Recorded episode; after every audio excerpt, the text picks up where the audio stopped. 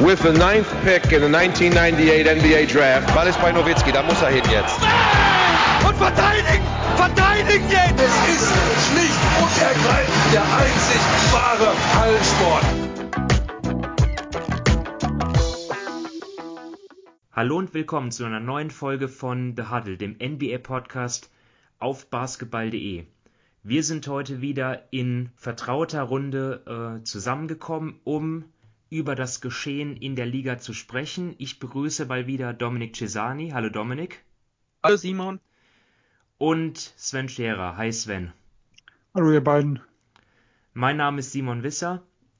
Und ja, wir haben jetzt die ersten vier Wochen, kann man sagen, der Regular Season hinter uns und wollen heute einfach mal äh, ja, den ersten Monat Revue passieren lassen und darüber sprechen, ja, was wir gut fanden, äh, was wir weniger gut fanden, äh, also generell Themen oder auch Teams, Spieler, ja, die uns bislang überzeugt haben, positiv überrascht haben oder enttäuscht haben.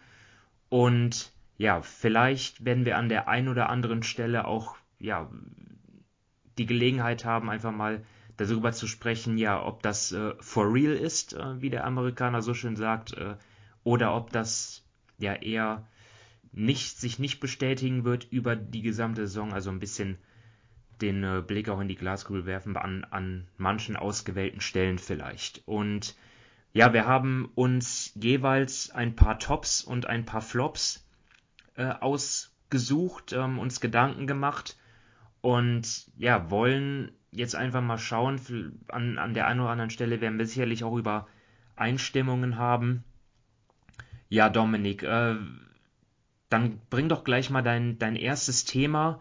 Was ist dir jetzt in den ersten vier Wochen, äh, was hat dir gut gefallen? Welches Team, welcher Spieler oder welche Sache in der Liga generell? Ja, ähm, den Anfang bei den Tops der bisherigen NBA-Saison, der ist mir recht einfach gefallen. Ich habe mir da auch ähm, ein leichtes Ziel genommen, sage ich mal. Das sind die Golden State Warriors. Die sind in einer passablen 12 zu 2 Bilanz in die bisherige Saison gestartet und damit hätte ich ehrlich gesagt überhaupt nicht gerechnet gehabt. Also der Spielplan war zwar nicht immer schwierig, aber wir hatten sie ja in, in der Saisonvorschau hatte ich sie, glaube ich, irgendwo zwischen Platz 6 und Platz 9, also schon eher näher am Play-in als, als davon weg. Und wenn man sie jetzt sieht, wie sie in die Saison gestartet sind und gerade jetzt letztens auch die Brooklyn Nets geschlagen haben, dann muss ich sagen, Hut ab. Also ich meine, klar, Steph Curry bringt ein, ein Feuerwerk ab, der spielt herausragend, der nimmt 13, oder der nimmt fast 13, fast 13,5 Dreier pro Spiel, trifft diese mit über 40 Prozent von der Freiwurflinie ist er nahezu perfekt. Also das ist unfassbar, was er spielt. Die Warriors sind defensiv sehr gut. Mir gefällt auch wie ein Jordan Poole, gerade wenn dann ein Curry auf der Bank sitzt, wie er dann gute Minuten spielt. Draymond Green kommt mir auch viel, viel besser vor als in den, ja, sollen wir sagen, letzten eineinhalb bis zwei Jahren. Da war er doch nicht immer auf der Höhe, gerade konditionell sieht das auch wieder viel, viel besser aus. Wiggins spielt eine gute Saison. Also da passt wirklich sehr, sehr viel zusammen bei ihnen und vielleicht kann da Sven ja das ein bisschen besser erklären, aber ich finde, man merkt auch einfach, ähm, dass das System Kerr jetzt auch wieder besser funktioniert. Das ist ja, ich glaube, das hat er auch selber gesagt, es ist nicht so einfach, dieses ganze Movement und so weiter, das zu lernen. Und das, das braucht einfach seine gewisse Zeit. Letztes Jahr dann die ganze Corona-Situation. Das Jahr davor war dann auch Curry verletzt. Also sie hatten da schon immer recht ungünstige Umstände, sage ich mal. Und jetzt zum ersten Mal ist so das Team über einen längeren Zeitraum fit. Ähm, auch ein Otto Porter hat, hat schon 13 Spiele gemacht. Also ich glaube einfach, ähm, dass das System von Kerr gerade offensiv ja funktioniert jetzt einfach besser, weil, weil sie mehr einstudiert haben. Also hast du vollkommen recht. Im letzten Jahr ist es ja so, dass sie am Ende des Jahres äh, eher auf Steph Curry gesetzt haben, also eher von dem System abgewichen sind und dadurch dann nachher erfolgreich wurden, weil eigentlich das gesamte Team da immense Probleme hatten. Äh, man muss natürlich auch sehen, es haben sehr, sehr viele Junge äh, gespielt oder auch Leute, die eigentlich in der Rotation, sag ich mal, nichts verloren hatten. Also wir fangen auch mal bei Wiseman an, der halt am Anfang einfach vollkommen überfordert war und äh, auch am Ende des Jahres da, da haben sie immens gekürzt die Rotation, damit sie die ganzen Schwachstellen irgendwo rausnehmen konnten. Und dieses Jahr kann man definitiv wieder sagen, dass so dieses Motto, was sie ja auch hatten, die Strengths and Numbers, äh, auch wirklich zutrifft. Also es sind äh, ja zehn, elf äh, äh, wirklich gute Rotationsspieler, die alle ihre Leistung bringen, auch wieder erfahrene Leute mit Igudala, der zurückgekommen ist und der sich immens gut einfügt in das System. In Otto Porter hast du angesprochen, in äh, Pielitzer, der, äh, der da wirklich gut passt. Und auch in Gary Payton, der zweite, der halt wirklich äh, so ein bisschen die Bruce, äh, Bruce Brown-Rolle quasi wie in Brooklyn äh, übernimmt. Ähm, und da merkt man, dass dieses Team jetzt ja viel besser aufgestellt ist äh, und auch wir hatten ja vor der Saison gesagt, das größte Problem ist ja, wenn Steph Curry sitzt. Das ist immer noch ein Riesenproblem. Sie sind äh, immer noch 16 Punkte schlechter, äh, wenn Curry nicht auf dem Feld ist, wie wenn er auf dem Feld ist. Aber sie sind positiv, sie haben positives Netrating ohne ihn. Äh, während sie im letzten Jahr bei minus vier zum Beispiel standen. Das heißt, sie sind immer noch ein, äh, ein besseres, also ein positives Team. Äh, und da sieht man halt einen Riesenunterschied zum, zum letzten Jahr äh, was das angeht. Und deswegen gehören die Golden State Warriors auf jeden Fall zu den Tops. Ja, Sven, genau was du sagst, hatte ich mir auch aufgeschrieben. Also Strength in Numbers ist wirklich zurück. Also klar, ich meine, Curry macht weiter seine Punkte, 28,7. Er ist auch der Topscorer in der Liga, aber es ist im Vergleich zur Vorsaison einfach ein richtig tiefes Team. Äh, ihr habt schon genannt, die Neuzugänge sind eingeschlagen, passen einfach sehr gut in dieses System, was ja auch auf viel Spielerbewegung, Ballbewegung, Spacing auch äh, beruht. Und Draymond ist vor allem als Verteidiger stark. Also die Defense ist auch wieder, wie sie auch in den Meisterschaftsjahren war, ja der, der Grundstein auch für den Erfolg. Ähm, ja, und mir gefällt auch einfach der Vibe dort bei den Warriors. Also auch, wie die sich verstehen alle untereinander. Man merkt, die Bank, die geht einfach auch mit und ja, da, da ziehen alle an einem Strang. Und das Beängstigende ist ja eigentlich, dass äh, die Rookies, Kuminga und Moody, äh, ja noch gar nicht wirklich ähm, viel Einfluss genommen haben. Das wird sicher mehr werden. Clay Thompson und Wiseman kehren irgendwann zurück. Ja, und dann kann man dann wirklich auch abwarten bei den Warriors. Ja, wie gut sind wir eigentlich? macht es vielleicht Sinn, irgendwie so einen, einen großen Trade noch zu machen, aber an, ansonsten, an, an sich müssen sie natürlich mit dem Status quo erstmal hochzufrieden sein.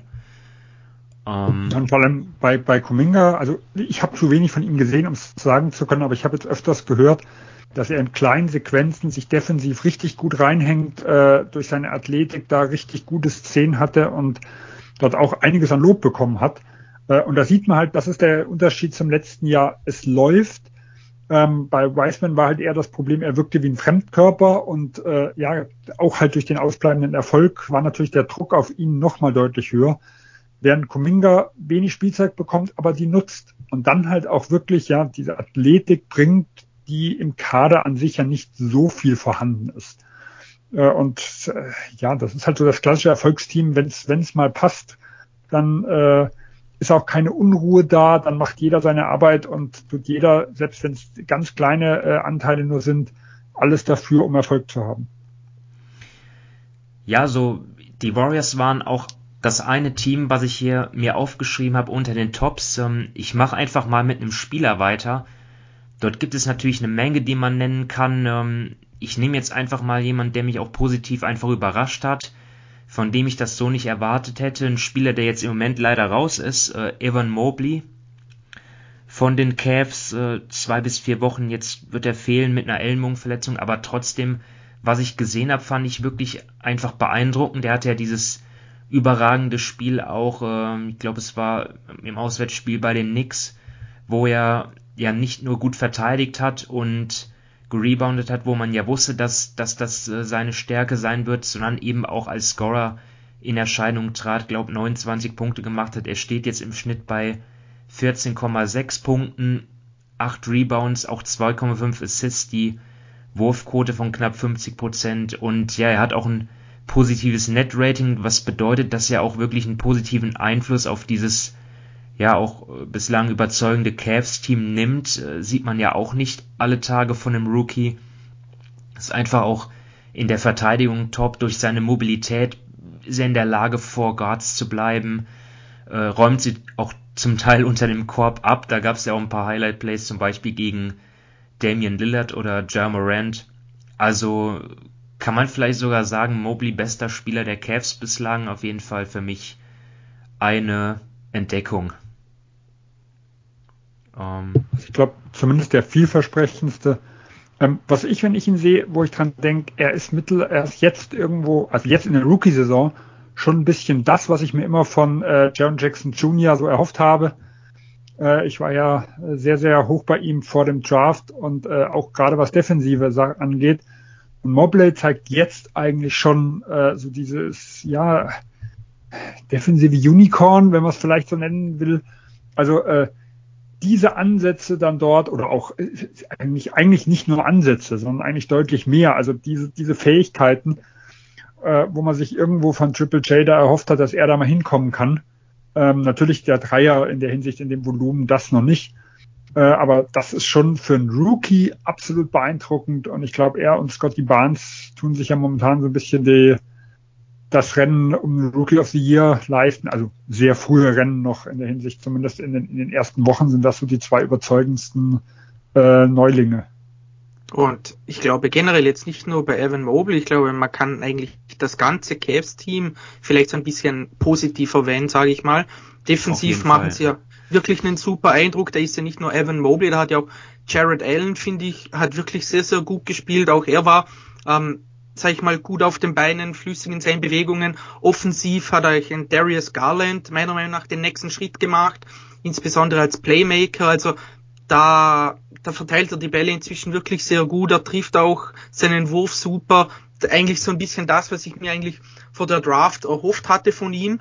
Und ähm, Colin Sexton, klar, er, passen kann er natürlich immer noch nicht. Ja, da hat man auch nichts anderes erwartet. Aber was einfach das ist aber gemein. So, nee, aber äh, dafür scoret er ja ein bisschen. Nee, aber was mir sonst so bei ihnen einfach aufgefallen ist, selbst wenn sie verlieren, und ich meine, sie stehen bei 9-7, das hat ja so auch keiner wirklich erwartet, sie, sie bekommen irgendwie nicht gewaltig einen auf den Deckel oder so. Also wenn sie verlieren, dann ist, ich glaube, die höchste Saisonniederlage, die sie hatten, waren, glaube ich, mit, mit zwölf Punkten gegen die Lakers. Das war ja auch bis ins vierte Viertel eng. Gegen die Grizzlies einmal mit elf. Das war auch bis ins vierte Viertel eng. Also, selbst gegen gute Teams, die halten bis zum Ende der Spiele mit. Ähm, sie sind unheimlich unangenehm zu bespielen. Ich glaube, in, in ihrer äh, jetzigen Entwicklungsstufe, in der sie sind, ist das, glaube ich, äh, so ein bisschen das, das einer der Optimalfälle, den man sich erhofft hatte. Ähm, ich, ich glaube, eins muss man da noch anfügen. Äh, Dominik hat mit allem recht. Ich finde sie auch sehr beeindruckend und ich bin sehr gespannt, wie es dort weitergeht. Ähm, letztes Jahr muss man aber auch sagen, dass der Saisonstart auch äh, relativ gut war. Ich habe jetzt die Bilanz nicht mehr im Kopf, aber sie waren, glaube ich, auch relativ lang äh, ausgeglichen oder nah dran. Ich glaube, ein Jahr davor auch. Äh, und was ich mich noch erinnern kann, ist, dass sie nach den ersten vier Wochen, ich glaube, auf Platz zwei oder drei des Defensivratings letztes Jahr standen. Also damals haben wir viel über Larry Nance Jr. gesprochen äh, und wie er und Drummond und die ganzen, die, die Defense da irgendwo gerockt haben. Ähm, und das ist aber auch ganz schnell wie ein Kartenhaus innerhalb der Saison zusammengefallen.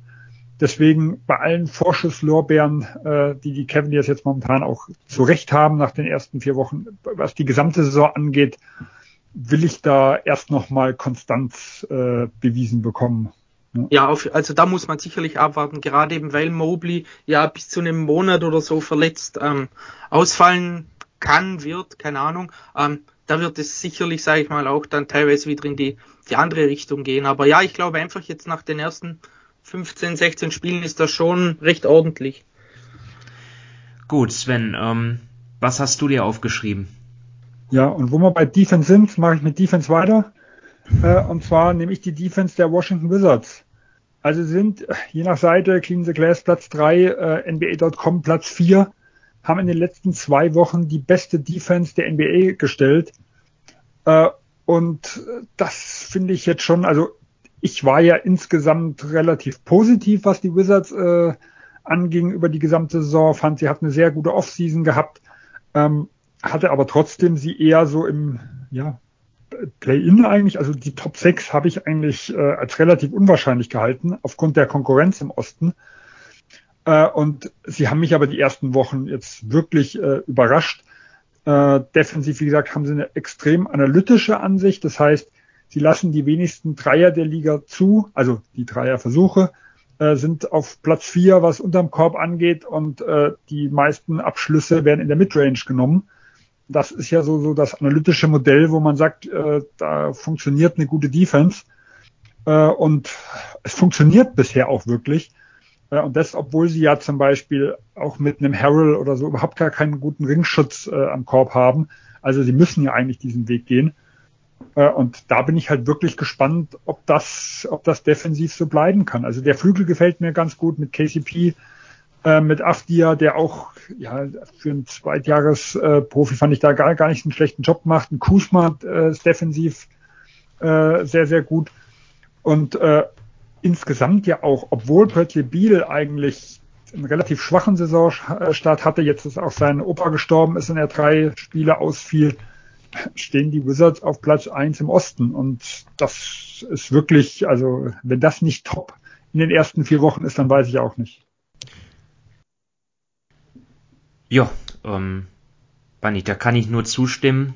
Wir müssen jetzt auch nicht über, über jeden Punkt diskutieren. Also Washington auf jeden Fall äh, Hut ab, äh, hätten, hätten ihnen die wenigsten so zugetraut. Äh, ich muss auch gestehen, dass ich da ziemlich daneben lag, gestehe ich ein. Ähm, ja, schauen wir mal, ob sich das äh, in der, äh, ja, in, im Laufe der Saison auch fortsetzt. Ja, äh, Dominik, ähm, du hast ja sicherlich noch was aufgeschrieben. Äh, ich weiß nicht, ob, ob, ob du die Cavs auch aufgeschrieben hattest oder ob du das einfach nur so ergänzt hast. Äh, jedenfalls entweder ein oder zwei Themen müsstest du ja noch haben. So ist es. Also ich habe es mir auch aufgeschrieben, aber ich habe sonst noch was. Ähm, ich habe mir jetzt, jetzt haben wir ja bisher eigentlich die Teams so ein bisschen erwähnt. Ich, ich habe mir jetzt noch ähm, Nikola Jokic rausgepickt. Also ähm, wenn man sich jetzt mal ähm, so Denver generell ansieht, die stehen jetzt bei 9,5. Ähm, aber da läuft schon nicht immer alles, sage ich mal, rund. Also da Michael Porter Jr. ist ja ganz, ganz schlecht in die Saison gestartet. Ähm, Murray fehlt immer noch und es, sie werden ja trotzdem irgendwie, sage ich mal, am Leben erhalten. Und da ja, da muss man einfach sagen, Nikola Jokic spielt wieder, spielt wieder eine, eine absolut überragende Saison. Also er hat noch bessere Quoten, sage ich mal, von, vom Feld als, als letzte Saison. Er assistiert wieder gut, er reboundet. Ich finde auch, dass er so witzig es klingt, aber ich finde, er hat defensiv einfach einen, Schritt gemacht. Also nicht, dass er jetzt wesentlich schneller ist. Ich glaube, da ist bei ihm der Zug abgefahren, aber das sieht einfach, ja, oftmals wesentlich weniger hilflos aus als sonst. Und wenn man sich dann auch ähm, die, die Zahlen einfach ansieht von den ähm, von den Nuggets, klar, die die ähm, gerade das Net-Rating ist jetzt nicht ähm, immer das Um und Auf, sage ich mal. Also das, das, das darf man nicht immer mit zu hundertprozentiger ähm, Wahrheit nehmen, aber mit ihm haben sie ein Netrating von 14,2 und in den Minuten, in denen er draußen ist, haben sie ein Netrating von minus 11. Und gerade da sagt einfach die Offensive komplett zusammen. Also mit ihm haben sie ein 111er Net äh, Offensivrating, ohne ihn 97,5. Und ich meine, er war jetzt letztes Jahr der, äh, der MVP der NBA in der Regular Season, aber trotzdem ist er so gefühlt für mich immer noch, läuft er so, ja, ist, ist er nicht da angekommen wie, wie viele andere Spieler in der NBA, die aber eventuell noch nicht seine Erfolge hatten. Und da glaube ich einfach, ähm, wollte ich ihn mal noch lobend erwähnen, wie er eben dieses Jahr trotz seiner, sage ich mal, anstrengenden letzten zwei Jahren die, die Nuggets unheimlich gut am Leben erhält mit seiner, mit, mit, mit seiner individuellen Leistung. Das Spannende vielleicht bei den Nuggets ist, dass er die, momentan die drittbeste Defense der Liga genau, haben. ja. ja also äh, ich hatte auch schon mehrere Diskussionen. Ähm, ich glaube, eines der Gründe, das muss man natürlich auch nennen, äh, ist, dass die Gegner sehr schlecht treffen aus der Midrange und aus der Dreierdistanz. Äh, und wir haben schon öfters gesehen, dass das zum, am Anfang der Saison die Statistik äh, recht stark verfälscht. Während zum Beispiel am Ring die Nuggets weiterhin Probleme haben und da merkt man halt, dass einfach Jokic kein Gobert, Capella äh, oder ein elitärer Center in dem Bereich ist. Äh, aber wir haben es in der Saison 18, 19 schon gesehen, da gab es eigentlich dieselbe Diskussion bei den Nuggets, wo sie auch äh, Platz 4, Platz 5 äh, immer in der Saison so defensiv gestartet sind, dann mal einen Hänger hatten Mitte des Jahres und sich dann so im Platz 9 bis 12 Bereich in den letzten Monaten wieder eingependelt hat und nachher auch die zehntbeste Defense hatte. Also ich denke, eine gewisse Regression können wir da erwarten, aber die Grundtendenz finde ich schon recht positiv und ich kann mir eigentlich schwer vorstellen, dass die Nuggets mit der Defense, die sie am Anfang hatten, da jetzt zum Beispiel unterdurchschnittlich sein werden.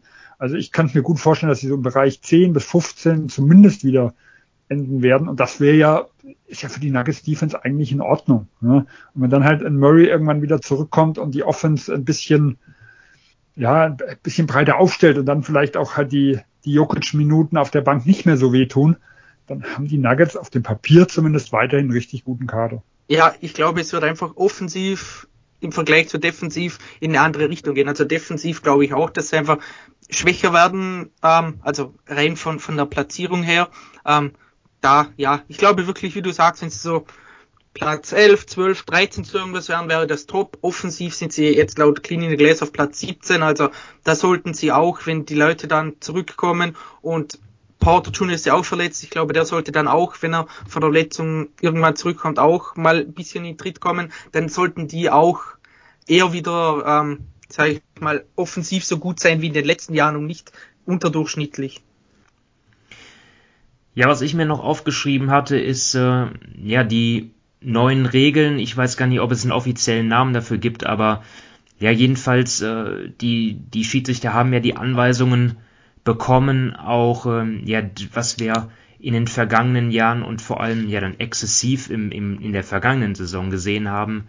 Diese, ich nenne es jetzt einfach mal Faulschinderei, wo dann einfach Spieler ja so Bewegungen zur Seite oder nach hinten machen, um dann einfach Kontakt zu ziehen, um, um dann auch einen Freiwürfe zu bekommen. Und äh, ja, das, das sehen wir einfach jetzt weniger. Wir sehen auch nicht mehr, äh, ja, dass, dass, dass die Spieler dort äh, beim Dreier zum Beispiel ja einfach in den Gegenspieler sozusagen reinspringen. Also das ist alles, äh, da, da, da fallen die Schiedsrichter nicht mehr drauf rein. Man sieht es auch bei den Teams, äh, die, die Zahl der Freiwürfe ist auch runtergegangen von knapp 22 auf 19,5. Das hört sich jetzt nicht viel an, aber ich finde, man, man merkt einfach schon einen Unterschied beim Spiel generell. Äh, es wird mehr Physis erlaubt in der Defense. Das Spiel ist flüssiger durch die, durch weniger Unterbrechungen. Ähm, ja, klar, es, das gefällt nicht allen Spielern, also vor allem Damian Lillard und James Harden, wo sich das ja auch an einem extremen Rückgang der, äh, der Freiwurfzahlen äh, ausdrückt oder auch äh, Trey Young. Die, haben, die finden das nicht so gut. Ähm, die Refs stehen natürlich auch unter besonderer Beobachtung, jetzt muss man auch sagen alle Beteiligten müssen sich auch an, an die Regeländerung erstmal anpassen ähm, und ein richtiges Maß finden. Es gibt schon noch Beispiele, wo ich mir denke, ja, ähm, da ist es jetzt vielleicht, da lässt man jetzt vielleicht zu viel durchgehen.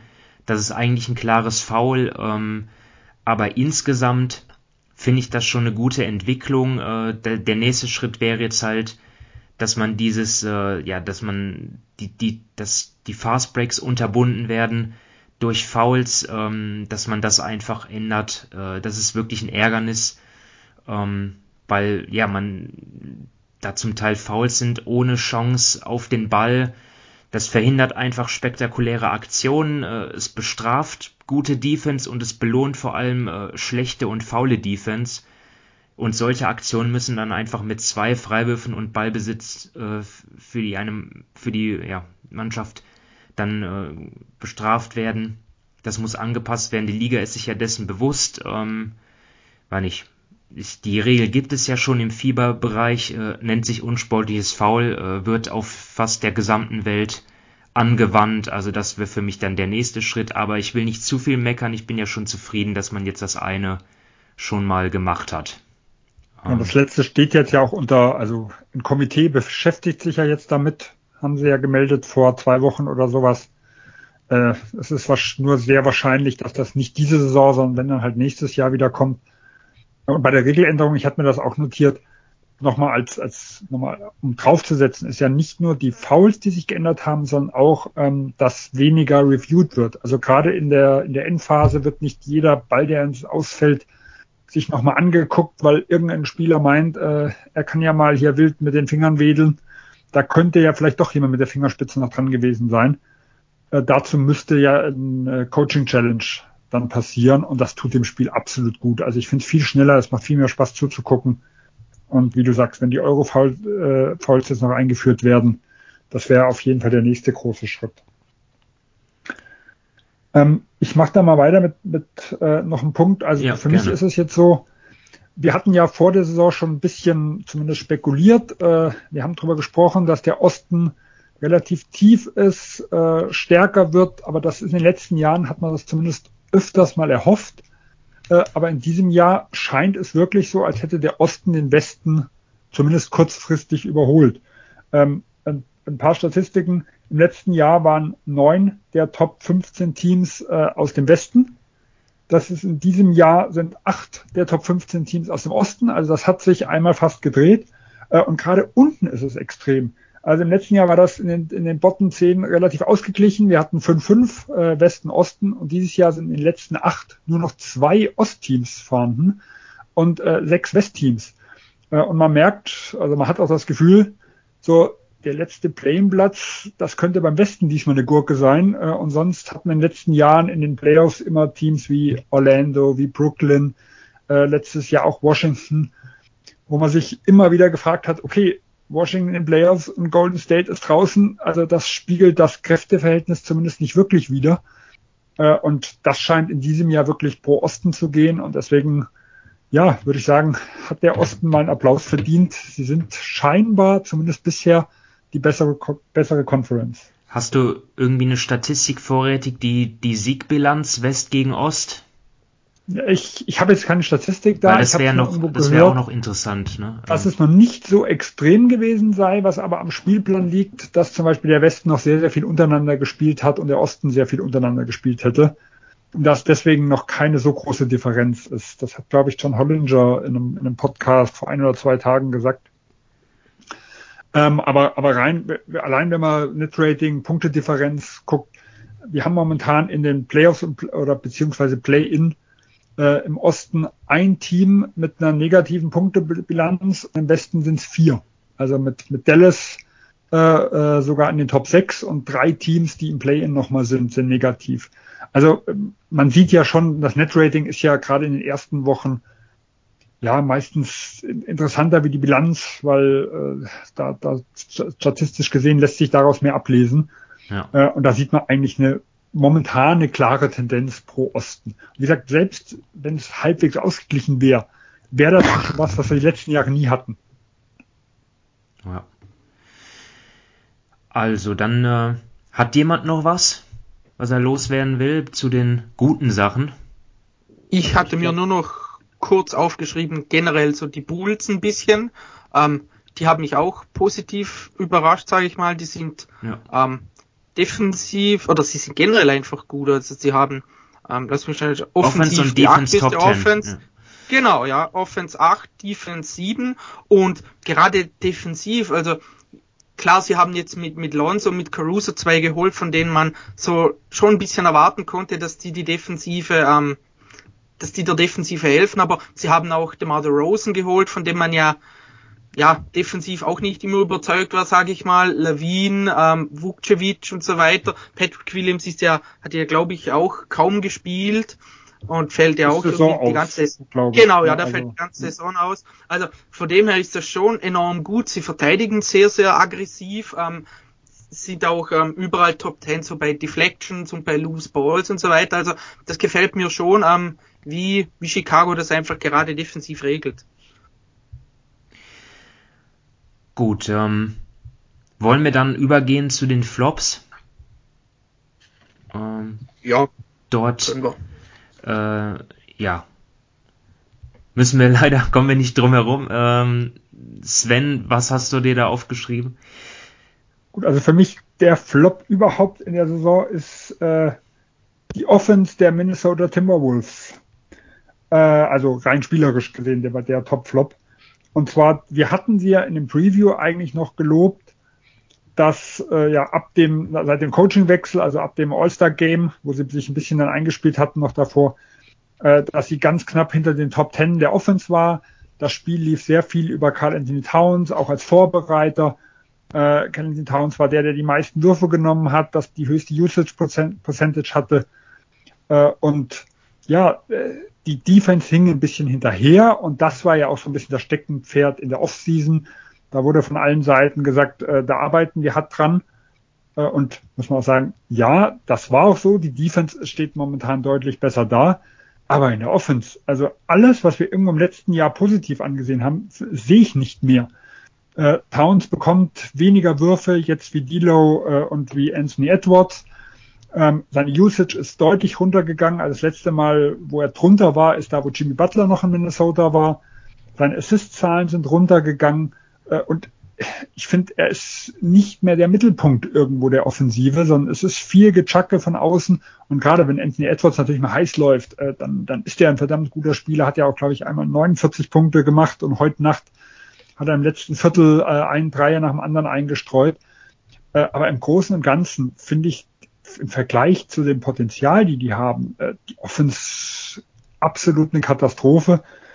Äh, und ja, natürlich, es liegt auch ein bisschen dran, dass sie viele defensiv starke Spieler jetzt in die Lineups bringen, um die Defense ein bisschen zu stabilisieren und dadurch halt auch der Dreier wieder mal nicht fällt. Äh, aber ich hatte mir da offensiv eindeutig mehr erhofft. Wie schätzt du das denn jetzt so ein Richtung Zukunft? Glaubst du, die Wolves kriegen da in der Offense die Kurve? Weil sie haben ja einen Coach, der in der vergangenen Saison einiges zum Positiven verändert hatte und ja auch einen, einen guten Ruf hat, was Offense angeht und dafür ja auch gelobt wurde letzte Saison. Ja, es ist schwierig. Also äh, nach dem, was man halt, wie gesagt, am Ende letzten Jahres gesehen hat, war, bin ich, also war und bin ich eigentlich auch noch recht optimistisch, dass das möglich ist, dass sie da irgendwo den Weg raus wieder finden. Man muss aber halt sagen, eigentlich vieles von den Schwachstellen, die sie jetzt haben, das ist eins zu eins das, was über die letzte Saison passiert. Also Sie werfen extrem viele Dreier, treffen aber deutlich, äh, deutlich unter dem Durchschnitt, also liegen da weit hinter dem Liga Mittelfeld und deswegen sind sie auch in diesem Expected äh, Field Goal Percentage, zum Beispiel drei Prozent hinter dem, was sie eigentlich treffen müssten. Äh, und gehören da auch mit zu den schlechtesten Teams, was das angeht. Jetzt kann man ja im positiven Sinn sagen, okay, sie, sie nehmen analytisch gesehen gute Würfe, also sie nehmen sehr, sehr viele Dreier zum Beispiel, äh, und eigentlich müsste sich, müsste sich das wieder anpassen. Jetzt ist das Problem, die Teams, die dort unten sind, also die eine, die eine schlechtere Differenz haben, das sind Teams wie Oklahoma, wie Houston, wie Detroit. Äh, also das sind die wirklich miesen Teams der Liga, die halt einfach auch die Qualität nicht haben. Und im letzten Jahr waren auch die ganzen miesen Teams da unten. Also Cleveland kann man im letzten Jahr noch mit reinnehmen und die Minnesota hat nahezu die identische Differenz gehabt wie in diesem Jahr, also auch um die drei Prozent zwischen den äh, zwischen den Wurf, den Würfen, die sie auch wirklich getroffen haben, also den Prozenten und dem, was sie hätten treffen müssen. Also man kann jetzt schlecht sagen, oh, das ist ein negativer Ausreißer, das wird schon nach oben gehen, sondern es ist momentan statistisch gesehen fast eins zu eins das, was über das letzte gesamte Jahr gemacht wurde äh, und hat relativ wenig, wie gesagt, mit dem Jahresende zu tun. Ich, ich gehe nicht davon aus, dass sie an 26 bleiben, wo sie momentan sind, äh, sondern eher ein bisschen hochgehen. Aber eigentlich müssen sie ja Richtung Top 10 gehen, um irgendwie das Ziel Richtung Play-in zu gehen. Gut, wobei Platz 10 ist, haben wir ja vorher festgestellt, ist vielleicht auch, auch ohne das machbar. Äh, aber um im Vergleich zu dem Kader, den sie haben und zu dem Geld, was sie da auch für den ausgeben, um da halbwegs den Erwartungen gerecht zu werden. Äh, und da bin ich doch sehr skeptisch, ob sie wirklich noch Richtung, nochmal Richtung Top 10 kommen können oder ob es halt vielleicht, ja, irgendwo sich Richtung 20 einpendelt, die Defense dafür auch zurückgeht wieder Richtung 20 und wir wieder ein Team haben wie im letzten Jahr, was so zu den sieben, acht schlechtesten Teams der Liga gehört und äh, ja, null Fortschritte eigentlich gemacht hat. Ja, noch kurz, ich finde sowieso gerade ihre, es ist einfach komisch, du hast es eh schon angesprochen, eben mit der Wurfanzahl von Towns und auch mit der, ähm, mit der Anzahl der Dreier und mit der Dreierquote und wenn man dann noch weiter ansieht, ihre Freiwurfrate ist in den, ja, gehört zu den schlechtesten fünf der Liga. Sie haben die dritt- oder viertmeisten Turnover in der Liga, aber sie rebounden irgendwie ähm, am drittbesten offensiv. Aber ja, sie haben, sie kommen einfach nicht zum Korb. Sie, sie haben sehr, sehr wenige Drives zum Korb. Da sind sie auch eines der schlechtesten fünf, sechs Teams. Also ja, ich weiß nicht, dass es ist alles irgendwie komisch. Also ich fand schon immer, ja, das sage ich mal so den Fit mit mit Russell und Towns und so weiter nicht ideal. Und jetzt hast du eben noch Edwards, der sehr, sehr gerne wirft und dann hast dann, ja, dann ist einfach dein, dein eigentlich bester Offensivspieler, sogar klar bester Offensivspieler, bekommt nur die drittmeisten Würfe und, und ohne ihn ist ja die, die Offensive sowieso komplett kaputt. Also da mit ihm haben sie offensiv sind sie okay oder ja, ein bisschen unterdurchschnittlich, sage ich mal. Und, und ohne Towns sind sie bei 90 Punkten pro 100 Ballbesitze. Also das ist ja grottig ohne Ende. Ja, also ich bin jetzt nicht wirklich überrascht, dass Minnesota struggelt, aber dass es an der Offense liegt, hätte ich jetzt auch nicht erwartet. Ähm, ja, Dominik, mach mal weiter. Ja, ähm, gut, ein Flop sind sicher auch die Lakers. Ähm, das muss man auch sagen. Das hat meiner Meinung nach mehrere Gründe. Also sie stehen jetzt bei 8-8, nachdem sie letzte Nacht gegen Milwaukee oder vorletzte Nacht gegen dann Milwaukee verloren haben. Und da passen einfach mehrere Dinge nicht zusammen. Also erstens mal, dass LeBron sicherlich nur, nur sechs Spiele gemacht hat, das ist nicht, nicht förderlich und er ist ja nicht der Einzige, der fehlt. Talen Horton Tucker hat erst die letzten drei Spiele gespielt. Ähm, Austin Reeves ist jetzt verletzt. Ähm, du hast äh, Trevor Ariza, ist noch, glaube ich, bis Anfang Dezember verletzt. Kendrick Nunn hat noch nicht gespielt. Also eigentlich sind oftmals genau die Leute, also die jungen Spieler verletzt, die, von denen man es nicht erwartet hätte. Man hätte, man hätte eher erwartet, dass da die ganzen Alten dann verletzt sind, wie, ja, oder öfter mal ausfallen. Gut, LeBron dann, ist ja verletzt auch, ne? Ähm, ja, klar. der Älteren. Ja, und auch sonst klar, das Zusammenspiel von, von, oder halt wie Westbrook reinpasst bisher ist auch, ja, eher überschaubar, sage ich mal, was da Bälle weggeworfen werden. Da passt das Timing bei seinem Passspiel mit den anderen einfach null. Also da sind oftmals die Bälle dann zu scharf oder zu ungenau und, und offensiv dann da, da passen, sage ich mal, oftmals die Lineups auch nicht wirklich gut zueinander. Da muss man auch ähm, Frank Vogel ein bisschen an, bisschen was ankreiden. Klar, hat es nicht einfach mit den ganzen Verletzungen, auch generell mit der Kaderkonstruktion. Das ist, die ist jetzt nicht so, dass sie auf seine Stärken ausgelegt ist, aber ähm, er, er stellt da schon teilweise Lineups aufs Feld, wo man sich an den Kopf fassen muss und sagt, ja, willst du irgendwie extra jetzt diese drei, vier Minuten verlieren?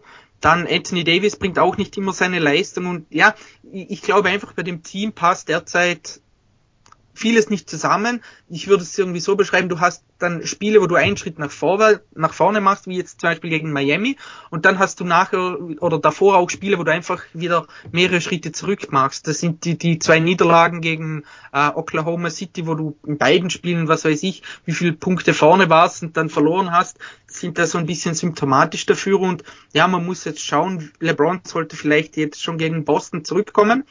Und ob es da dann ein bisschen Besserung gibt, aber insgesamt passt einfach bei dem Team noch zu vieles ähm, nicht zusammen. Ob es besser wird, muss man sehen. Ähm, aber ja, es war sicherlich gerade auch mit dem recht einfachen Spielplan, ähm, auf den ich ja vor der Saison schon ein bisschen gesetzt hatte, ähm, nicht das, was man sich bisher erwartet hat. Ja, sie hatten ja zwölf Heimspiele bisher und nur vier Auswärtsspiele und ich glaube den vier, dritt oder viertleichtesten oder so diese Saison. Genau, ja. Also gut, dass du die Lakers genommen hast. Ähm, weil ich hatte auch auf meiner Liste immer sehr kritisch als Boston-Fan und dazu äh, dann, da ich sie auch als Verlierer in der Offseason hatte, ähm, nicht, dass ich dem Simon eins reinwürgen will. Nein, nein, also ich weiß es schon, also da lag ich daneben. Ähm, gut. No, ich, noch, noch ist er nicht fertig. Ja, ich meine, es sind erst 16 Spiele gespielt, oder? Also, ja. aber bis jetzt sind sie definitiv ein Verlierer, da kann man nicht drüber diskutieren. Ja, also wirklich, der Saisonstart war, ich sag's mal ganz klar, eine Katastrophe. Ähm, was, was mich am meisten ja, besorgt, interessiert, ähm, ist, und wir haben eine winzige Sample Size in der Hinsicht, das immer wieder bei dem Thema, was wir auch in der Offseason besprochen haben, ist eigentlich LeBron James selber. Also erstmal, wir haben jetzt die nächste Verletzung. Äh, und er hat in den letzten drei Jahren schon zwei gehabt. Und das ist jetzt keine große, aber sowas hat er einfach früher so gut wie nie gehabt, dass er irgendwo ausfällt. Und da, wie gesagt, da hat man Offseason ja schon mal drüber gesprochen, dass das halt schon ein bisschen beängstigend ist. Äh, und die ersten sechs Spiele fand ich ihn auch nicht wirklich gut. Das muss man auch mal dazu sagen. Also er hatte ja eigentlich eine lange Pause. Das wurde ja eigentlich sehr positiv wieder gesehen, wie auch 2019 auf 2020. Ähm, ist aber in den Spielen, also ich fand, er hat sehr viel sich auf seinen Jumper verlassen, ähm, war noch nie so, hat nie so wenig Abschlüsse im Zweierbereich genommen, also ist da unter 60 Prozent gefallen. Bisher war er ja überhaupt nur zweimal in seiner Karriere überhaupt unter 70 Prozent und das waren die eigentlich letzten beiden Jahre, also die Tendenz geht da nach unten. Was seine Freiwürfe angeht, hat er 1,4 Freiwürfe weniger wie in seiner Rookie-Saison. Das war damals sein Career Low äh, gewesen. Er hat ein Career Low, was die Abschlüsse am Ring angeht und auch die, die zweitschlechteste Quote in der Hinsicht. Ähm, also das ist zum Beispiel das, was, was mir jetzt noch, also wie gesagt, bei sechs Spielen muss man sehr vorsichtig sein, aber was, was mir noch mehr Bauchschmerzen verursachen würde, wie das der Kader an sich noch nicht funktioniert. Ich denke, da muss man noch ein bisschen abwarten. Ich glaube auch gerade, dass Ariza ausfällt, dass äh, Horton Tucker nicht dabei war, hat ja dazu geführt, dass die ersten neun oder zehn Spiele DJ, glaube ich, gestartet ist neben Anthony Davis. Ja. Das war von Anfang an ja eigentlich, sagen wir mal, das Positive, was man versucht hat äh, herauszunehmen aus der Russell Westbrook-Verpflichtung, war ja, dass eigentlich jetzt Anthony Davis als Center starten muss. Und das war ja die letzten Spiele auch so. Ähm, aber auf dem Flügel hat ja hinten und vorne alles gefehlt, damit man das überhaupt so machen konnte. Ähm, aber wie gesagt, äh, LeBron, das ist das, was mir jetzt so die größten äh, Bauchschmerzen bereit hat aus Lakers Sicht.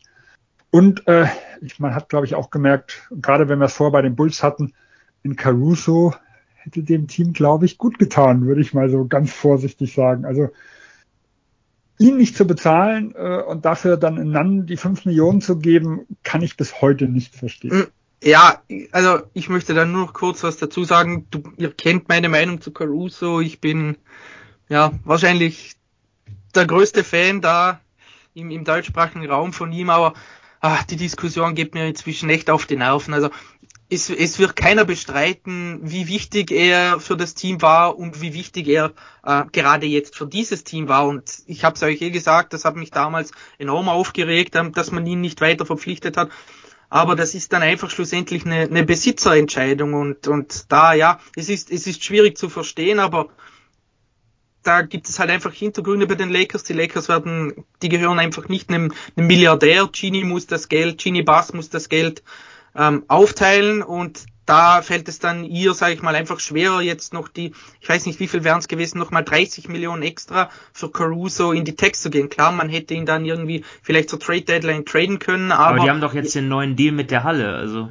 Ja, nein, nein, nein, nein, aber da ist ja der Punkt. Die Lakers bekommen von der Halle null Dollar, denn die Halle gehört nicht den Lakers. Die Halle gehört AIG, die waren vorher ein Teilbesitz von den Lakers, das haben sie aber verkauft. Also die Lakers also, bekommen okay. keinen Dollar von der Halle, sondern müssen jedes Jahr, glaube ich, fünf Millionen Miete bezahlen. Also das hat an sich mit den Lakers nichts zu tun. Ich okay. finde es immer noch ähm, absolut, ähm, sage ich mal, ähm, unerklärlich, dass man jetzt gerade mit einem LeBron, mit einem Davis und auch mit einem Westbrook nicht ja das Geld für für Caruso bezahlt hat, gerade auch weil eben die drei, die ich gerade erwähnt habe, zusammen, was weiß ich, 120 Millionen verdienen. Also ich meine, man hat sich mit Westbrook einen Spieler geholt, der 40 Millionen verdient.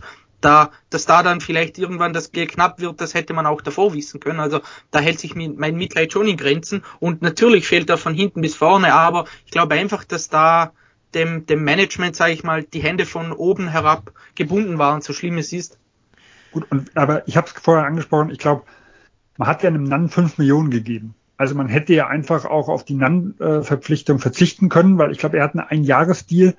Selbst wenn das jetzt dieses Jahr fun noch funktioniert äh, oder, oder funktionieren wird, also er hat ja bis jetzt nicht gespielt, äh, ist ja eigentlich, was ist da groß zu gewinnen? Also wenn er, wenn er, selbst wenn er gut spielt, ist er nach einem Jahr weg. Ja, also dann ist das ja auch nichts Langfristiges. Und wenn ich die fünf Millionen abziehe und man einfach, sag ich mal, das, was man so an Gerüchten hört, dass Caruso ja ein, ein bisschen weniger genommen hätte wie in Chicago, da hätte er vielleicht jetzt in diesem Jahr sieben Komma verdient statt den fünf.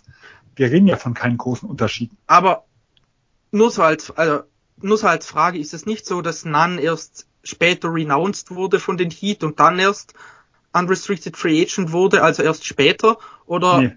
Nee, da, nee. ja, am dritten, ja, aber am dritten, wann hat die Free Agency begonnen? Weil die haben am 30. Juli für ihn die 4,7 Qualifying Offer extended und am 3. August ähm, haben sie ihm die wieder entzogen und er wurde unrestricted Free Agent. Hat, war da die Free Agency schon am Laufen oder nicht? Also, keine also, Ahnung. Caruso weiß, müsste auch, ich glaube, am, am zweiten ging sie los und Caruso müsste am zweiten Tag auch gewesen sein, also am Okay. 3. oder 4. Ja. August. Okay, ja, Aber- nee, keine Ahnung. Aber gut, im Endeffekt spielt es ja keine Rolle. Man war ja gewillt, die 5 Millionen scheinbar auszugeben. Ja, ich sag mal, da ist einfach so, Nan ist bei Klatsch, also das erklärt schon auch vieles. Okay, ja, natürlich. Das sind, äh, das sind Dinge, die man im Hinterkopf haben muss. Man weiß nicht, was da an Politik äh, da, Ja. da damit zu tun hat. Aber ich, ich kann dir nur zu 100% zustimmen. Es war, es ist und es wird ein Fehler sein, dass sie ihm das Geld nicht bezahlt haben. Keine Frage. Also, das ist einfach so. Gut, ähm, kommen wir zum nächsten Thema. Hm, Ich habe mir aufgeschrieben, als Flop äh, Damian Lillard. Äh, es tut mir so leid, weil ich den mag, aber es ist einfach, ja, ist einfach noch nicht seine Saison, äh, um es mal vorsichtig auszudrücken, mit 20,4 Punkten pro Spiel. 38,4 Prozent wirft er aus dem Feld, 28,3 von der Dreierlinie. Seine Freiwürfe 3,5 runter von 7,2. Ähm, das sind alles äh, NBA Career Negativwerte. Ich glaube, außer die Punkte, da war in der Rookie-Saison hat er weniger, aber ansonsten alles, äh, was die Wurfquoten noch angeht, wirklich tief im Keller. Ähm, und ja, sicherlich auch ein Grund dafür, dass Portland jetzt äh, eher durchwachsen gestartet ist, wobei acht Siege, acht Niederlagen, das geht ja noch dafür, dass der Topspieler so schwächelt. Ähm, auch einer, Lillard immer einer der Spieler gewesen, die richtig klatsch waren, äh, die auch in der entscheidenden Phase dann übernommen haben. Auch dort schwächelt er, fin- finde ich. Also da ist auch, ja, Dame bekommt dort einfach auch weniger Pfiffe. Unter dem Korb wird er zum Teil abgeräumt, beziehungsweise finisht äh, nicht so gut. Ja, ich weiß nicht, ob, ob man das jetzt alles auf seine Bauchmuskelverletzung schieben kann, die er ja aus Tokio mit zurückgebracht hat. Äh, jedenfalls, ja, hoffe ich einfach mal, dass es äh, nicht der Dame ist, den wir jetzt die gesamte Saison sehen werden, aber der erste Monat auf jeden Fall verkorks gewesen. Ja, ich glaube, vor einem Monat habe ich ein Spiel gesehen, wo in der Endphase der Kommentator gesagt hat, Lillard hat jetzt 28 Punkte, das ist Season High. Wo ich mir dann auch gedacht habe, Moment, wir haben dreieinhalb Wochen rum. Das ist ein Ja. Spieler, der phasenweise 30 im Schnitt gemacht hat. Und ich höre ja wirklich bei 28 Punkten, das war ein oder zwei Minuten vor Schluss Season High.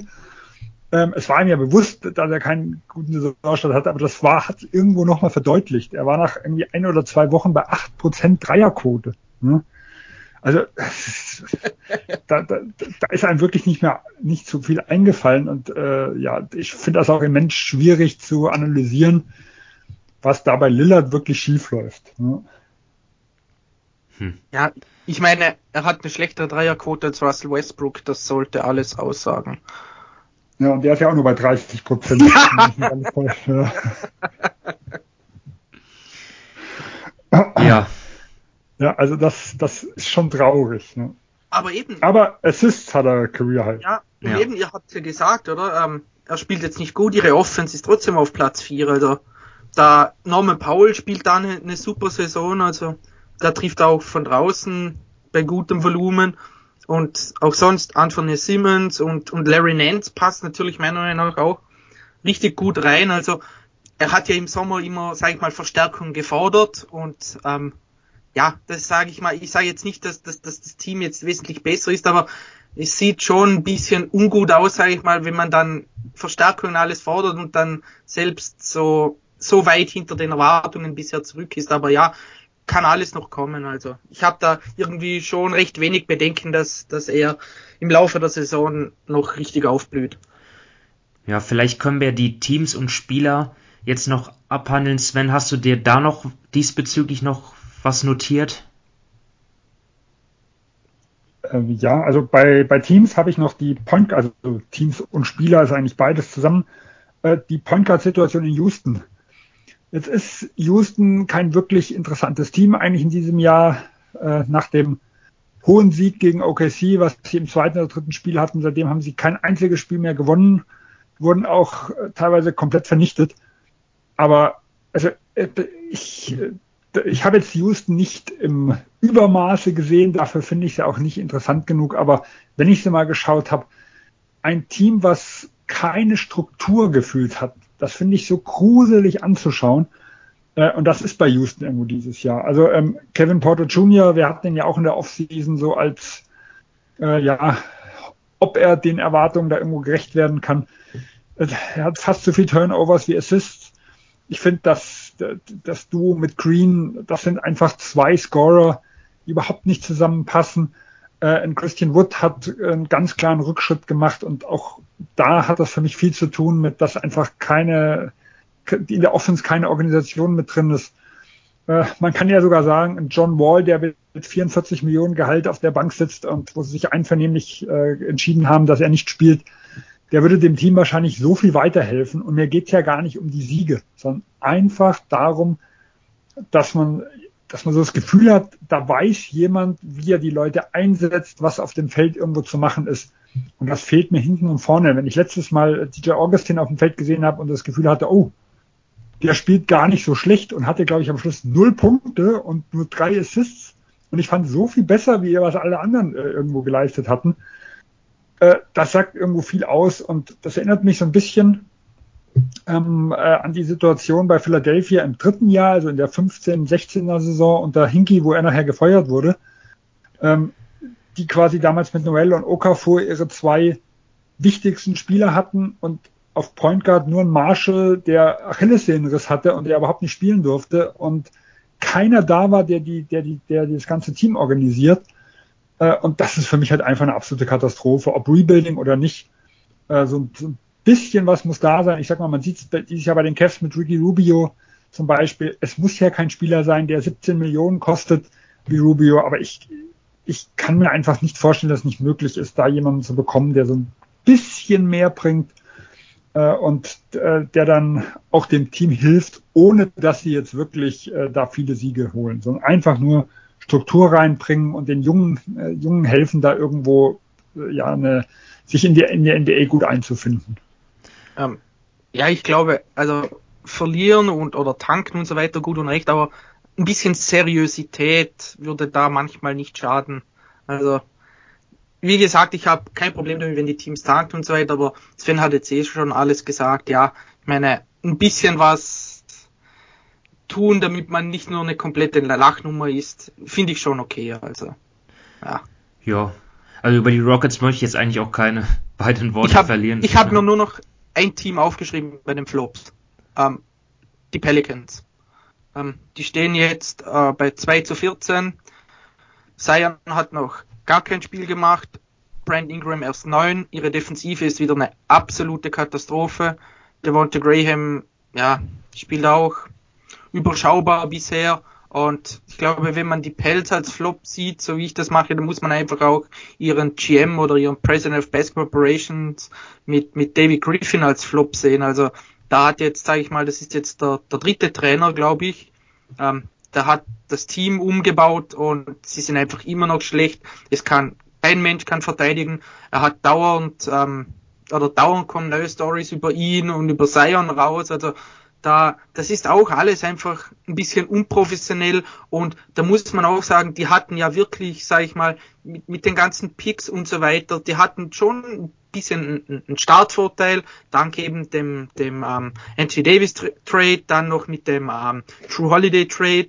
Und dann haben sie den, den klarsten Nummer 1 Pick seit Davis oder LeBron oder sowas ähm, geholt, aber sie bekommen einfach nichts auf die Reihe. Also ich finde das schon ja recht enttäuschend, einfach wie New Orleans, einfach wie das bei denen jetzt dieses Jahr schon wieder aussieht. Klar, Verletzungen und so weiter, aber das passt ja auch irgendwie ins Bild, dass die erst dann das mit Zion irgendwie kurz vor, vor dem Training Camp öffentlich gemacht haben. Dann hat es geheißen, er wird dann zum ersten Saisonspiel fit sein. Und ja, jetzt ist er immer noch, ich glaube, jetzt hat er mit, mit, mit dem Training und so weiter angefangen, aber ist er immer noch ein, ein Stück weit davon entfernt. Also mit den Erwartungen, sage ich mal, die man an, an New Orleans vor zwei Jahren oder sowas hatte, ist das, was jetzt in den letzten zwei, zweieinhalb Jahren da rausgekommen ist, schon sehr, sehr enttäuschend. Ja, so bei den Pelicans, die habe ich jetzt nicht mal als Enttäuschung gelistet. Ich meine, wenn, wenn mir jetzt bei unserer Preview schon klar gewesen wäre, dass Zion so lange ausfällt, dass auch Ingram Spiele verpasst und so weiter, dann ja, war das, wäre das eigentlich das, äh, weil ich so erwartet hätte, ist natürlich trotzdem ein Trauerspiel. Ähm, ich habe aber tatsächlich noch zwei andere Teams mir notiert, von denen ich wirklich enttäuscht bin. Und zwar die einen, da können wir auch gerne drüber sprechen, woran es eigentlich liegt, sind die Hawks. Die muss ich jetzt einfach nennen, äh, weil ich habe ihnen zugetraut, Dritter zu werden im Osten. Und sie stehen jetzt bei sieben Siegen und neun Niederlagen, haben beim Net-Rating, das negativ ist, mit 0,6 auch nur Platz 18 zu Buche stehen. Und das, obwohl ja eigentlich außer Hunter kein wichtiger Rotationsspieler da ist, der mehrere Spiele verpasst oder so. Also daran kann es auch nicht liegen, Verletzungspech. Ist kein Spieler, der jetzt auf den ersten Blick super enttäuschende Zahlen auflegt. Äh, wenngleich sie jetzt auch keinen Spieler haben, der den Dreier großartig trifft. Der die auf dem Papier beste Lineup mit Young, Bogdanovic, Hunter, Collins und Capella, die funktioniert eigentlich auch ganz okay. Aber es ist halt vor allem die Defense, die drittschlechteste der Liga. Und äh, wann ich, wie, wie lautet dort eure Einschätzung zu den Hawks? Äh, ja, wie, wie, wie kann das sein, dass die so schlecht verteidigen? Also äh, ich glaube, ein Problem ist, dass Capella hatte ja mit äh, Problemen an der Achillessehne zu kämpfen. Also er hat zwar gespielt überwiegend, ähm, aber er war ist nicht fit in die Saison gegangen. Die letzten zwei oder drei Spiele hat er mir jetzt ein bisschen besser gefallen. Äh, bedauerlicherweise gegen Boston in der letzten oder vorletzten Nacht, ich glaube letzte Nacht. Ähm, und er war halt, das hat man im letzten Jahr auch schon gesehen, er ist halt so die, wenn, wenn du einen Young im Backcourt hast, einfach so nicht zu ersetzen, was das angeht. Also dass, dass er die Defense tragen muss und er auch einer unserer Top drei oder fünf Defensivplayer of the Year im letzten Jahr war. Ähm, er ist halt wirklich der, der die Defense trägt. Ähm, dann kommt natürlich mit hinzu, also mein Eindruck war, sie haben immer mal wieder phasenweise gezeigt, dass sie ein immens gutes Team sein können. Aber es fehlte jegliche Konstanz und äh, also ich fand der Biss, den sie im letzten Jahr in der zweiten Saisonhälfte nach dem Trainerwechsel hatten, den habe ich ganz selten über ein ganzes Spiel gesehen. Also ich hatte so das Gefühl, ja, sie, es wird so, die Saison wird so ein Selbstläufer, also gerade so defensiv, also dass man nicht dieses Feuer hatte. Und das ist halt wenn, wenn ich defensiv eh, sag mal, letztes Jahr also unser Sicht ja überperformt hatten. Wir hatten ja auch in, dem, in der Preview da gesprochen, äh, ob das, was sie in den letzten Monaten geleistet haben, ob das irgendwo rüber zu retten ist und dass sie ja dann wirklich hinter die Top 2 des Ostens kommen könnten. Äh, und äh, wenn ich halt, äh, ja, wenn ich aber diesen Biss nicht habe, wenn dazu der wichtigste äh, Spieler äh, in der Defense nicht seine Leistung irgendwo bringt und auch grundsätzlich auch, also auch offensiv fand ich Bogdanovic und Huerta, äh, die haben keinen guten Saisonstart gehabt. Huerta kommt jetzt langsam so ein bisschen, äh, ein bisschen auf Touren. In Collins finde ich teilweise gut. Manchmal bekommt er aber viel zu wenig Abschlüsse. Äh, das ist so ein bisschen, glaube ich, das Problem. Ja, auch, auch halt allein Capella und Collins irgendwo zusammen. Sie versuchen ja auch jetzt immer wieder Collins als Center mal auszuprobieren und kleine Lineups um ihn rumzusetzen. Ich glaube, da greifen einfach die Räder noch nicht zusammen und das sieht man halt in der Defensive am häufigsten. Äh, aber ich denke, also über Playoffs mache ich mir jetzt noch nicht allzu viel Gedanken, aber der Osten ist halt stark genug, dass du auch Richtung Play-In mal rutschen kannst.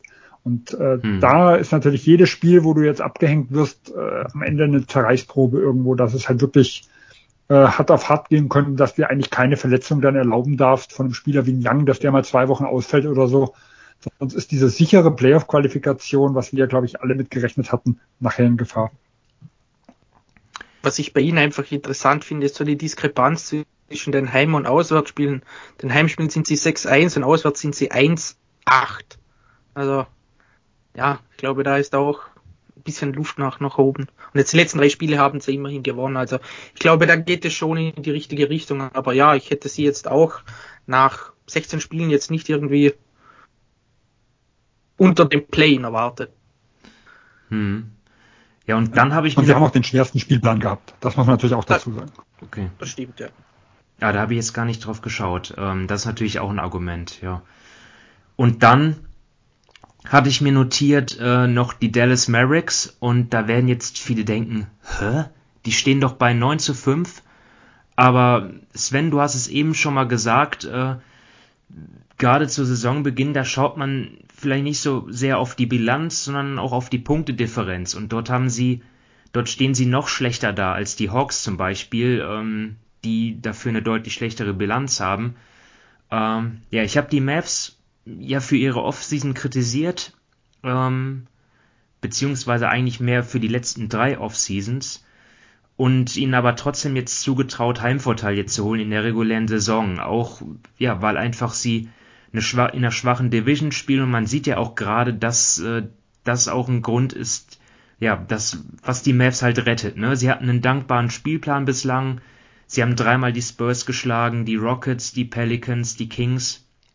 Aber fast immer, wenn es gegen ein Team ging, äh, ja, was auch Ambitionen hat, da haben sie dann äh, verloren und teilweise sogar richtig auf den Deckel bekommen. Also gegen die Hawks, Nuggets, gut, gegen Denver haben sie jetzt äh, vor kurzem das zweite Spiel immerhin äh, sich revanchieren können mit einem Sieg, aber trotzdem auch gegen Miami, Chicago und Phoenix verloren. Ähm, also das war dann wirklich für mich wirklich enttäuschend, wie sie dort gespielt haben. Sie haben nach wie vor das Problem mit Porzingis, der ja nicht nur ein paar Spiele verpasst hat, sondern auch wenn er gespielt hat, äh, Ups und Downs hatte. Ähm, es gab zwar Spiele, wo er wirklich gut gescored hat, aber insgesamt ja, ist für mich dort auch in, was jetzt so sein Game angeht, äh, einfach keine Weiterentwicklung zu sehen. Auch in der Offense ähm, finde ich, was, was dort, wenn, wenn er dort in der, in, aus der Mitteldistanz oder generell auch mit dem Rücken zum Korb agiert, ja, ich habe dort so eine Szene in Erinnerung, gegen Chicago war das, wo, wo er isoliert war, und dann gegen Caruso, der, was weiß ich, ein Kopf oder zwei kleiner ist, äh, dann am Elbow und er hat dann die Möglichkeit, ihn Richtung Korb zu schieben oder vielleicht auch mit einem Spin-Move äh, an ihm vorbeizukommen, aber das versucht er gar nicht, sondern er nimmt dann diesen Fadeaway-Jumper, der einfach nicht der einfach nicht effizient ist. Und solche Szenen gibt es einfach immer noch zu viele. Generell finde ich die Wurfauswahl nach wie vor nicht gut. Spielt auch keinen effizienten Basketball mit 43% aus dem Feld, 35% von der Dreilinie. Und auch in der Defense, da muss man sagen, auch dort Kit scheut sich weiterhin dort KP auf der 5 spielen zu lassen. Also laut Basketball Reference ist das nur 50% der Spielzeit so. Und da Kleber verletzt ist, fallen dort einfach viel zu viele Minuten ab für Leute wie Paul, wie Boban oder Corley Stein, die einfach auch ja nicht mehr als Durchschnitt sind. Und ja, ich finde auch Doncic natürlich auch nicht in absoluter Topform, aber er muss weiterhin zu viel machen, bekommt zu wenig Unterstützung, was den Ballvortrag anbetrifft. Seine Usage Rate ist äh, sogar noch leicht gestiegen im Vergleich zur Vorsaison, immer noch die höchste der Liga. Das ist für mich dann auch einfach keine Weiterentwicklung und für mich dann auch nicht äh, nachhaltig, wenn es jetzt auch um die Playoffs geht. Also mir fehlt da die Hoffnung, dass da irgendwas besser wird in der Postseason.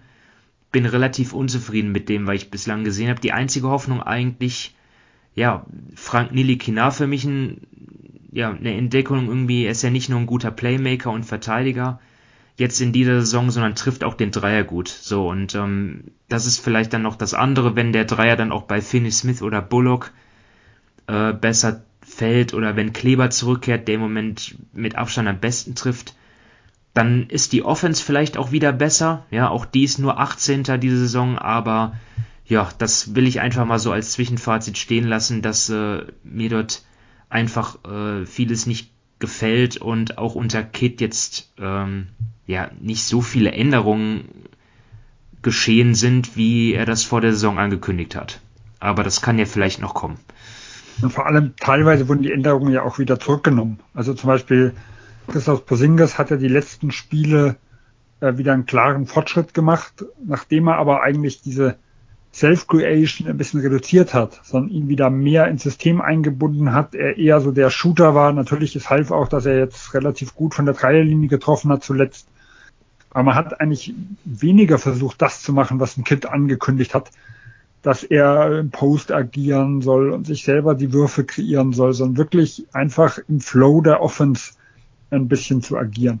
Aber was mich halt auch wirklich wundert, ist, dass Doncic, ich weiß nicht, ob er, ob er nicht soll oder ob er nicht kann, kann kaum zum Korb irgendwo in dem Maße geht. Also das war über die letzten Jahre, fand ich ihn dort eigentlich so stark, dass er dort mit seinen Tempowechseln äh, so gefährlich war und das ist letztes Jahr schon ein bisschen runter und dieses Jahr nochmal deutlich nach unten und er immer ein bisschen mehr aus der Midrange irgendwo nimmt. Also ich werde aus den Mavs auch noch nicht schlau und ich habe auch, ja, also ich war auch nicht überzeugt. Bullock trifft nicht viel von draußen, der ja da letztes Jahr in New York äh, relativ gut war. Die, die Paul Porzingis Combo, die gefällt mir überhaupt nicht.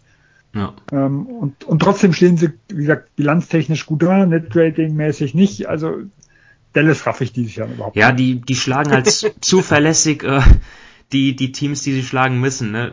Das Gegenteil von dem, was in der vergangenen Saison der Fall oder in den vergangenen zwei, wo sie ja wirklich ja, viele Spiele liegen gelassen haben gegen schwächere Teams und dafür Top-Teams geschlagen haben in der Regular Season. Ne? Das ist dieses Jahr nicht so und das macht, ja, lässt mich jetzt nicht wirklich äh, viel hoffen. Aber ich, ja. ich feiere einfach, dass also es ist nicht so, dass ich jetzt jedes Dallas-Spiel gucke, aber ich habe natürlich in meiner Twitter-Timeline einige Dallas-Fans und wenn du da morgen auf Twitter gehst, dann hörst du es immer nur jammern, wie schlecht alles ist und, und katastrophal. Dann denke ich mir immer, die müssen ja letzte Nacht, keine Ahnung, wieder mit, mit 20 Punkten Unterschied verloren haben. Dann gehst du rein, ah ja, haben doch irgendwie gewonnen, stehen jetzt bei 9-5. Also so von, klar, du hast ja absolut recht mit allem, was du sagst, aber so von außen betrachtet ist es einfach witzig, wie, wie alle, wie wirklich alle Dallas-Fans am Rumheulen sind, dann stehen sie bei 9,5 und auf Platz 4. Ja, ja, das ist halt die Diskrepanz, ne? Gegen die guten Teams kriegen sie halt häufig auf den Deckel. Ja. So, und äh, das muss sich ändern, wenn sie, wenn sie was erreichen wollen. Aber ja, die Saison ist ja noch jung, mal schauen, wie sich das entwickelt. Ja, ähm, dann haben wir aber noch Flops, ne? Ja, also ich habe jetzt kein Team und keinen Spieler mehr, sondern was nebenbei. Habt ihr sonst noch Teams und Spieler? Ich bin fertig. Nee, hau raus. Ich habe jetzt auch viel gesprochen jetzt in den letzten Minuten. Ja. Ich äh, höre jetzt erstmal zu. Also für mich ist äh, der Flop überhaupt, sage ich mal, das, was so ein bisschen nebenbei passiert. Wir hatten in den vier Wochen schon einige Stories oder teilweise gehen die ja über die vier Wochen hinaus, die weniger schön ist. Ich glaube, der absolute negative Höhepunkt ist der Bericht über Robert Sava, den Besitzer der Phoenix Suns gewesen. Äh, ich habe auch gar keine Lust, da zu tief reinzugehen, aber wenn nur ein Teil von dem wahr ist, was da, was da kommt. Es gibt dann, Podcasts äh, ohne Ende darüber, also ja. Genau, dann äh, ist das einfach an Peinlichkeit kaum zu überbieten und man weiß überhaupt nicht, was man dazu sagen soll. Äh, und bedauerlicherweise ist halt auch keine Audiobeweise gibt, wie es jetzt bei Donald Sterling ist und nicht eine, äh, keine Frau hat, die mit ihm, glaube ich, Entscheidungen lebt und die dann, die auch, glaube ich, der so der Haupt Faktor war, weshalb die Liga relativ leicht in Sterling losgeworden ist, weil der, die Frau von Sterling halt dann auch verkaufen wollte. Ähm, Portland hat wenige Tage nachgezogen, äh, in einem weniger, hoffentlich weniger dramatischen Geschichte, aber mit Neil O'Shea, dass sie dann äh, kurz nachdem die Story veröffentlicht ist, dann auch mal prüfen wollte, wie denn sein Umgang mit den Mitarbeitern ist. Er soll ja auch ein eher lauter Charakter sein, der viel rumbrüllt habe ich so äh, in ein oder zwei Podcasts gehört von ehemaligen Mitarbeitern. Ich glaube, äh, jemand, der bei den Clippers dann damals gearbeitet hat, wo Nilo Shea ja vorher äh, GM gewesen ist. Ähm, da weiß man natürlich nicht, und das ist so das Kritische bei der Geschichte in Portland, äh, ist das jetzt wirklich das Problem von Neil O'Shea, also mit dem Umgang mit den Leuten, was wieder weniger schön wäre, oder hat das was mit dem Sommer zu tun? Dass Portland einfach versucht, ihn loszuwerden und ihm möglichst wenig Gehalt noch zahlen zu müssen. Deswegen bei weitem nicht das Ausmaß wie Robert Sava, aber auch eine eher unschöne Geschichte. Ben Simmons äh, nimmt kein Ende. Ich glaube, auch da braucht man nicht mehr zu sagen. Und äh, die Corona-Welle, die momentan wieder kommt, ist ein bisschen deprimierend. Boston hat es zum Beispiel äh, vor der Saison mit Horford, mit Brown die Ausfälle. in Philadelphia ist jetzt sehr, sehr stark gebeutelt. Äh, und so kommen immer wieder mehr Fälle. Man hat gehofft, dass es dieses Jahr äh, eigentlich beendet, aber jetzt soll die Boosterimpfung kommen, wo man sich erhofft, dass die ganze Geschichte dann wieder, äh, wieder der Vergangenheit angehört. Aber zumindest momentan ist es weniger erbaulich und halt so Geschichten wie Kyrie Irvin ist immer noch nicht gelöst. Also es ist viel auch abseits des Feldes, was für mich ein eindeutiger Flop ist ja, kann ich 100% zustimmen. Also, ja. ist echt deprimiert. Das war ein gutes Schlusswort. Ein gutes Schlusswort zum Freitag. Ja, aber das, das Schlusswort ist es denn jetzt noch nicht, weil äh, ich habe leider einen Top vergessen. Sven. Oh, du gehst aber zurück. Ich habe einen Top vergessen und zwar unser bisheriges Abschneiden beim US-Manager. Ja, wo stehst du? Ich stehe auf 22. ich bin äh, 54. Das ist hey. im, immerhin top, die Top 2%. Also, ja, da ist. Hast du mein äh, Team kopiert? Ups. Ein bisschen Arroganz ja. noch zum Ende. Shoutout auch an, an äh, Manuel, unseren Chefredakteur Manuel Baraniak, 24. Also das. Ich würde sagen, mit dem war ich ständig hin und her. Mal war ich kurz hinter ihm, mal kurz vor ihm. Ich hatte heute noch gar nicht geguckt, wo er war. Wir hätten, noch, wir hätten eine, äh, eine Redaktionsdivision aufmachen müssen. Dann, dann würden wir hier um den, um den Titel mitspielen. Ey. Mann, Mann. ja, die Division, wo ich bin, ich bin mit also eigentlich kenne ich nur zwei Leute aus der Division, aber das sind noch Leute aus der Schule. Das sind, glaube ich, Elfter oder Zwölfter. Also wir haben auch vier Leute, die ganz gut da stehen und dann zum fünften fällt es ein bisschen ab. Ja. Ja, aber mein, mein bester Freund, der Idiot, hat Zion Williamson reingenommen. Ja, uh. Der hat irgendwie vor Schluss überhaupt nicht, der hat, der hat äh, Griffin geglaubt, dass er scheinbar zurückkommt, der hat am Schluss überhaupt nicht mehr geguckt. Ansonsten steht sein Team gut da, hm. aber das ist, äh, das sind halt die 200, 300 Punkte, die dann fehlen, um dann auch so im, sagen wir, 100, 200er Bereich zu sein. Und dann wären wir fünf Leute, die da ganz gut gestanden wären. Ne? Aber vielleicht hast du deinem Freund gesagt, oder vielleicht weiß er es auch schon, wahrscheinlich weiß er es schon, dass am Sonntag um 20 Uhr ja die Trade-Phase beginnt. Ne? Auch ich hab's ihm schon gesagt. auch an die Hörer da draußen, die mitspielen, nochmal die Erinnerung. Also ähm, am 21. November 20 Uhr, dort beginnt die Trade-Saison. Ähm, da werden dann vielleicht erst, so, ja? Ist vielleicht nicht sogar 10 Uhr vormittags? Äh, ich also ich habe in die Jahre Regeln geschaut, hat, 20 Uhr, aber. Genau, die letzten Jahre hat Tom das immer auf das Update 10 Uhr gelegt, dass man ab da schon, also die ganzen Updates zumindest gemacht wurden. Okay. Ähm, Im Endeffekt gewertet werden die Spieler eh erst ab Montagabend 20 Uhr, weil wenn Sonntagabend 20 Uhr die Trades gemacht werden konnten, dann war das ja bis Montagabend 20 Uhr machbar und dann erst auf von Montag auf Dienstag wurden die Spieler gew Spiele gewertet. Hm. Und in den letzten Jahren hat Tom zumindest immer ab dem Update um 10 Uhr vormittags die Gehälter schon freigeschaltet, dass man anderthalb Tage hatte. Okay. Ja, aber werde ich mal, werd ich mal schauen, weil ich habe das so aus, aus den Regeln abgeschri äh, äh, abgeschrieben. Ja, ja, in den Regeln steht es auch so. Aber so war es in den letzten Jahren zumindest immer. Dass ab 10, 10 Uhr wurden quasi, wusste man, was äh, Spieler X oder Y nach dem Start quasi wert ist und kosten ja. wird. Jedenfalls am Sonntag äh, irgendwann werden dann auch die Spielergehälter angepasst an die Leistungen der aktuellen Saison und es gibt dann auch gleich drei Möglichkeiten, den Kader zu verändern. Ähm, danach dann jeden Sonntag einen weiteren Trade und natürlich auch wieder die Gehälter aktualisiert. Also ja, also da bin ich natürlich jetzt auch äh, voll drin und werde mir dann am Wochenende. Ein oder zwei Wochen noch. Äh, natürlich.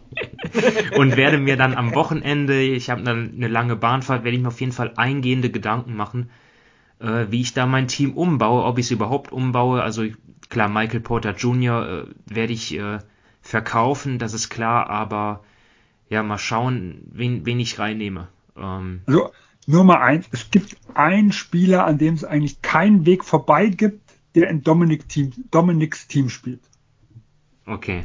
ja, ich kenne Dominiks Team nicht, aber ich werde es mir gleich anschauen. Nein. Nee, er meint die Dominiks Lieblingsteam spielt.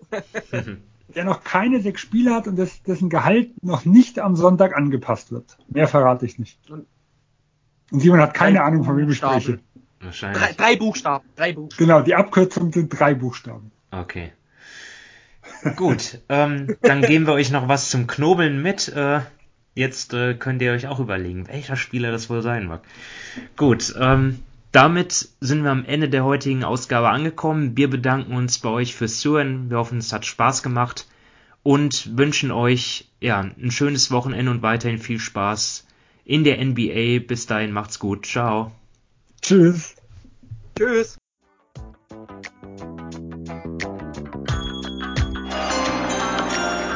With the ninth pick in the 1998 NBA Draft, Ball ist bei Nowitzki, da muss er hin jetzt. Und verteidigen! Verteidigen jetzt! Es ist schlicht und ergreifend der einzig wahre Hallensport.